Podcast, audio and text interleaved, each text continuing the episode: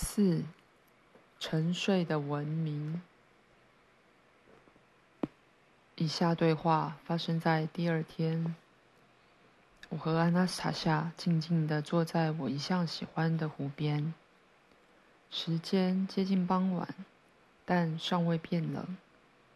徐徐微风从不同方向拂过身体，似乎是特地为我们带来泰加林的不同芬芳，让我们的心情愉悦起来。阿纳斯塔夏隐约露出笑容，看着湖中的倒影。他感觉在等我问出想知道答案的问题，我却无法将这些问题浓缩成简单又具体的几句话。脑中想到的问题无法传达我主要想知道的事情，所以我拐弯抹角地说：“阿纳斯塔夏，你知道我用了很多你的话写书，虽然我没有马上明白这些话，但我最不解的不是这个，而是大众对他的反应。认识你以前，我是企业家，和大家一样工作，希望拥有更多钱，我可以尽情喝酒。”与三五好友狂欢，但从来没有人像现在媒体这样大肆批评我和我的公司员工。说来奇怪，我以前赚钱时不会挨骂，但自从出书后，开始有人写文章骂我。他们说我是爱钱的企业家，还骂我门外汉、愚昧无知。骂我也就算了，但他们连我的读者也不放过。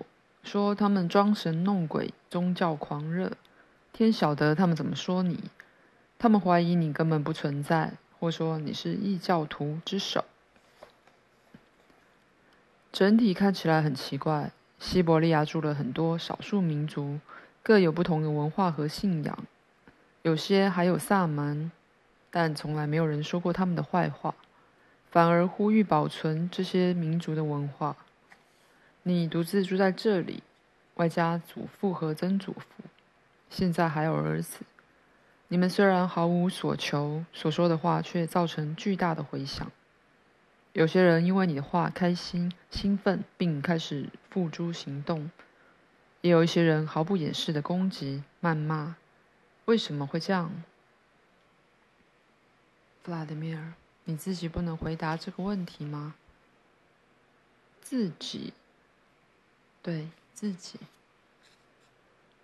我脑中有个非常奇怪的想法。我总认为人类社会有些未知的人或力量，渴望人类受苦。这些负面的力量依靠战争、毒品、嫖妓和疾病持续壮大，不然要怎么解释？他们不会攻击关于杀人的书。或者女人衣不蔽体的杂志，反而讨厌描写自然和灵魂的书。至于你的情况，又更让人不解了。你只是呼吁大众为了家庭的幸福建造天堂般的家园，也有非常多人支持你。他们不是光说不练，而是已经付诸行动。我就曾亲眼看过有人按照你说的那样，取得土地后开始照料。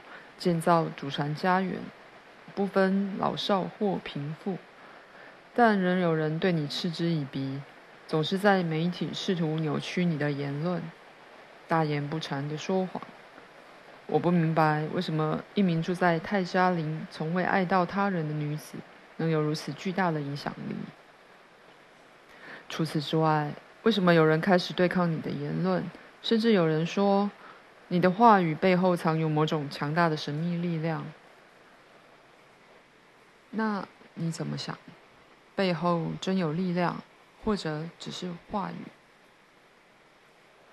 我觉得背后一定藏有某种神秘的力量，某些神秘学者也是这么认为。弗拉迪米尔，不要轻易相信别人的话，试着听听自己的心和灵魂。我试过了，只是还需要更多资讯。什么具体的资讯？举例来说，阿纳斯塔夏，你属于哪个民族？你和你家族的信仰是什么？还是说你们没有民族之分？有，阿纳斯塔夏回答后起身。但如果我现在告诉你，黑暗力量就会苏醒，受到惊吓而呐喊，接着无所不用其极的毁掉我，连你也不放过。唯有不去注意他们的企图，全神贯注的思考美好的现实，你才有能力抵抗这种力量。反之，如果你认为自己无法抵抗邪恶的他们，就先收回并忘掉这个问题，等到时机来临时再思考。阿纳斯塔夏站在我的面前，双手垂落两侧。我抬头看她，不仅发现她的样子多么自豪、美丽且坚定。她温柔的眼神充满疑问，仿佛在等待我的回应。我不再怀疑，她说的话确实可以引起非比寻常的反应。我不再怀疑，因为认识她的这几年来。我不止一次看到读者对他的话产生强烈的反应，我也不怀疑他说的风险可能存在，但我仍回答：我不怕。虽然我相信一切会如你所说的一样，但我或许能够抵抗。但毕竟不是只有我，我们还有儿子，我可不希望他受到任何威胁。此时，瓦洛加突然走到阿纳斯塔夏的身边。他刚才大概在一旁听着我们的对话，静静的没有打断我们。但既然提到他，他大概觉得可以现身了。瓦洛加双手抓着阿纳斯塔夏的手，紧贴自己的脸颊，抬起头说：“阿纳斯塔夏妈咪，你就回答爸比的问题吧。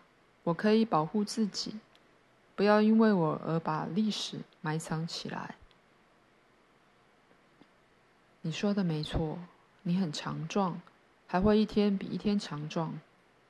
阿纳斯塔夏摸摸他的头，接着抬头直视我的眼睛，一字接着一字清晰地说，如同出世时的自我介绍。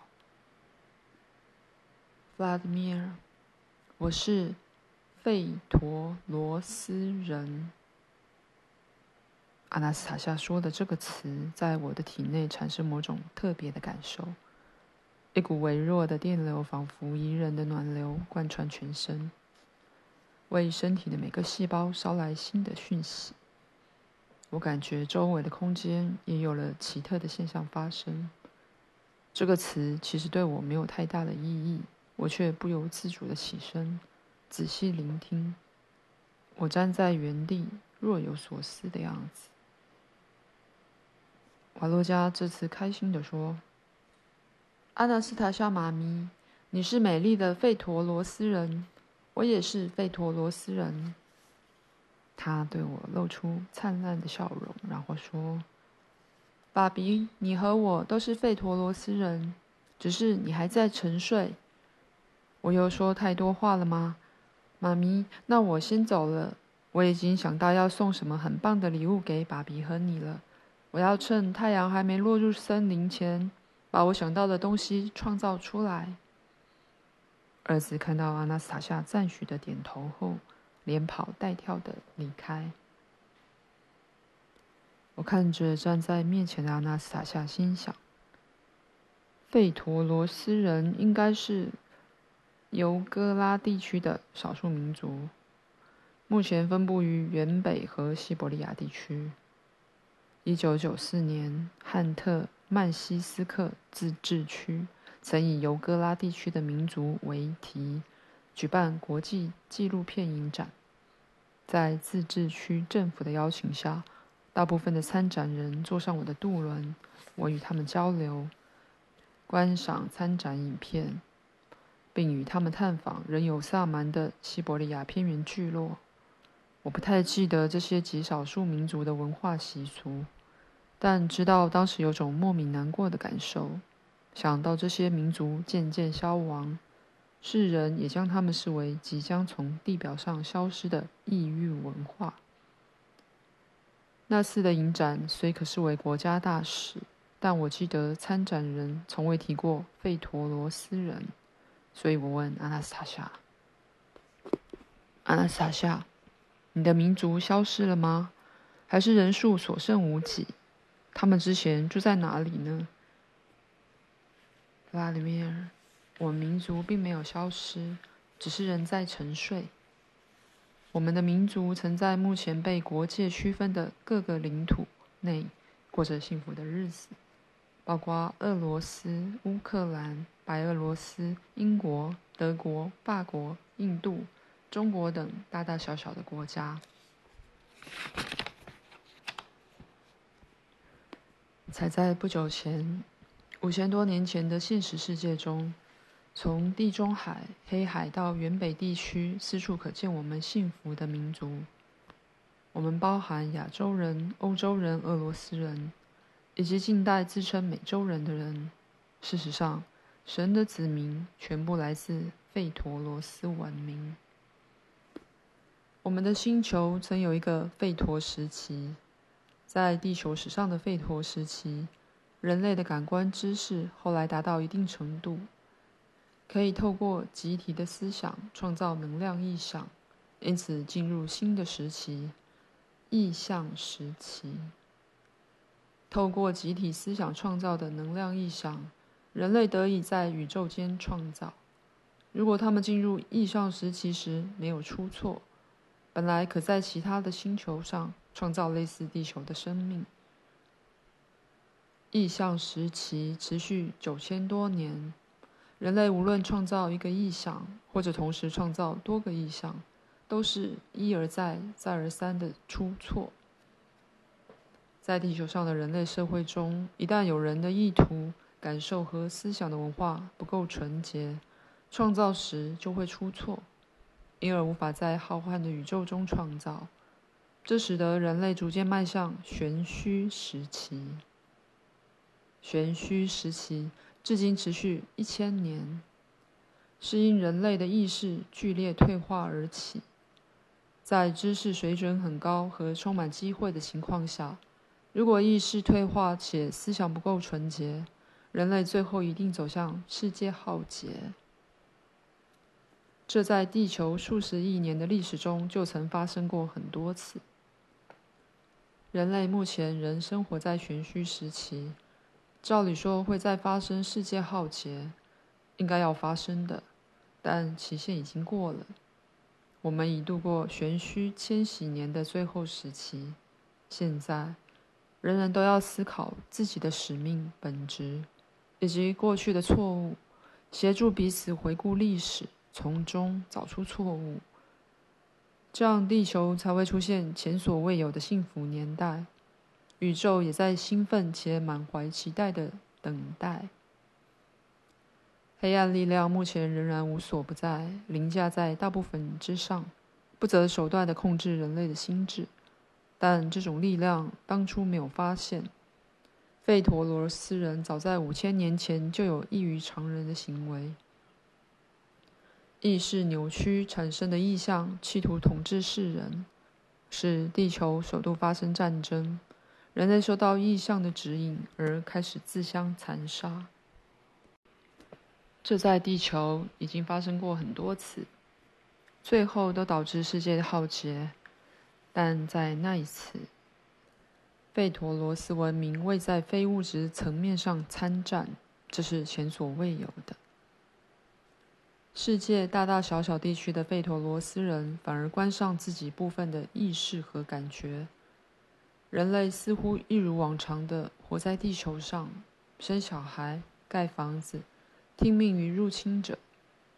费陀罗斯人看似顺从黑暗力量，但这里有个很大的秘密：沉睡而未被征服的费陀罗斯人，仍活在所有存在层面。这个幸福的文明至今仍在沉睡，会睡到有人清醒过来。寻找创造意象的错误为止，必须找出将地球文明推向目前局面的错误。一旦完全准确地找出错误所在，沉睡的人就会听见清醒的人说话，而开始唤醒彼此。至于是谁想到这个方法，我说不出来，但肯定是接近神的人。你身为费陀罗斯人，应该试着清醒一点，然后回顾历史。多个大洲都有我们的族人仍在沉睡。三千年前，我们的民族只在现属俄罗斯的领土生活。当时的黑暗力量已经笼罩全世界，唯有在这个现称俄罗斯的孤岛上，住着幸福的费陀罗斯人。他们必须。迫切的要再撑过一千年，必须决定如何将知识传给后代，反思地球发生的事，以及思索如何避免未来重蹈覆辙。最后，他们在这座岛上生活了一千五百年。他们抵抗外来入侵，但不是在物质层面上。黑暗力量已经掌控地球上所有人的心智。祭司开始凌驾于神之上，决定创造自己的玄虚世界，已经毒害全球三分之一的人口。然而，没有黑暗力量可以伤害我们在这座现称俄罗斯的岛上的族人。但一千五百年前，这座最后的岛也陷入沉睡，地球的文明，理解神的民族。开始沉睡，为了在全新现实的曙光中苏醒。黑暗力量以为永远毁掉了他的文化、知识和灵魂的渴望，所以至今仍对世人隐瞒俄罗斯民族的历史。事实上，这样做有更大的意图：隐瞒俄罗斯历史，让人类迈向美好世界的跳板。等于是在隐匿曾活在世上的幸福文明，不让你们像幸福文明的祖先一样拥有理解神的文化、知识和感受。阿纳斯塔夏，等一下，你可不可以讲得详细一点？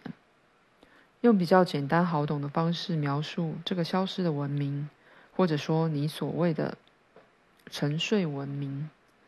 另外，可否请你证明这个文明确实存在？我试着用比较简单的方式描述，但如果每个人都能用心想象，效果会好上一百倍。但难道每个人都能看到一万年前发生的事吗？可以，只是程度和细节不同，但整体来说，每个人都能感受到。甚至能在那个幸福的世界看见祖先和自己，怎么可能每个人都办得到？譬如说，我要怎么办到？非常简单，弗拉德米尔。一开始试着只用你的逻辑分析并比较你知道的事情，如果出现问题，自己找出答案。什么意思？逻辑？如何透过逻辑认识像是俄罗斯的历史？你说俄罗斯的历史和文化已遭摧毁，或者说地球上所有的人对此毫不知情。但我和别人如何只用逻辑判断你的描述是真是假？我们可以一起思考。我只能稍微帮你接触历史。来吧，一开始要做什么？一开始，先自己回答一个问题。什么问题？问题很简单。弗拉德米尔，你带了一本名为《远古的历史》的历史教材给儿子，内容谈到罗马、希腊、中国的古代史，以及五千年前曾经存在的埃及文明，却对同一时期的俄罗斯只字未提。无论是五千年前还是一千年前，俄罗斯的历史和文化都被当成最高机密。这本教材以俄文写成，专为俄国孩童编写，但连两千年前的俄罗斯都没提到半句。为什么？为什么啊？这样的确蛮奇怪的。描写世界古代史的俄文教材没有提到俄罗斯。不只是古罗马和古埃及时期，甚至之后的历史也从未提到俄罗斯民族。很奇怪，太奇怪了，仿佛俄罗斯民族当时不存在似的。试图回想我所知道的历史时，我的脑中浮现罗马、希腊和中国的古代哲人。我从未读过他们的著作，只有听过他们的名字，知道社会将他们的言论当成至理名言，却丝毫不记得同时期的任何俄罗斯哲人或诗人。的确啊，为什么？想到阿纳斯塔夏要我试着自己回答这个问题，我对他说。这个问题我和别人都没办法回答，阿纳斯塔夏，这种问题根本回答不了。可以，但不能懒于用逻辑思考。你看，我们已经得出第一个结论：俄罗斯民族的历史，不仅世界不知道，连俄罗斯人也不知道。你同意这个结论吗，拉迪米尔？应该只是没有全部知道。一千年前的历史还是有人知道，但当时的历史经过严重的扭曲和删减，所有事件的注解大同小异。俄罗斯过去千年的历史仿佛只有一天，称为基督时期。俄罗斯至今仍有基督教，但你可以告诉我这个时期以前是什么吗？有人说，在这以前的俄罗斯属于多神信仰，崇拜各种神祇，但这种描述毫无根据。当时没有留下任何文字或传说，无人知道当时的政府体制和生活形态。所以你得出第二个结论：俄罗斯民族当时的文化不同。现在，依照你的逻辑判断，并告诉我。历史在哪种情况下会遭人隐瞒或破坏？答案很明显：一旦需要凸显新体制、新政权、新意识形态的好处，前朝历史就会遭人扭曲。但要隐瞒到不留一点痕迹，实在难以置信。难以置信的事确实发生了，弗拉迪米尔，这是不争的事实。现在你再告诉我，但不要懒于思考。这个事实是凭空发生，还是有人刻意造成的结果？我常听说，想要破坏知识和意识形态，就会有焚书的做法。所以，我认为有人刻意破坏俄罗斯文化在基督时期前的所有证据。你觉得是谁做的？应该是想在俄罗斯进行新文化、新宗教的人，可以这么说。但新宗教和推行者的背后，会不会也有人在操纵？他们是有企图的。不过是谁？谁能操控宗教？告诉我。你又想向外寻找答案，懒于从内心挖掘。我可以告诉你答案，但外来的答案只会让你觉得难以置信，而心生怀疑。唯有打开灵魂和逻辑，哪怕只是苏醒一点也好，才能从内心听到答案。我不是懒惰，只是从内心寻找答案要花很久的时间。你还是把你所知的历史告诉我吧。如果我有疑惑，我会再提出问题。我不会一味相信你说的历史，而是照你的意思，从今后都用自己的逻辑查证。那就如你所愿，但我只会说个大概，让大家自行填补或想象历史的细节。现在、过去和未来的事实，只能靠自己的灵魂判断。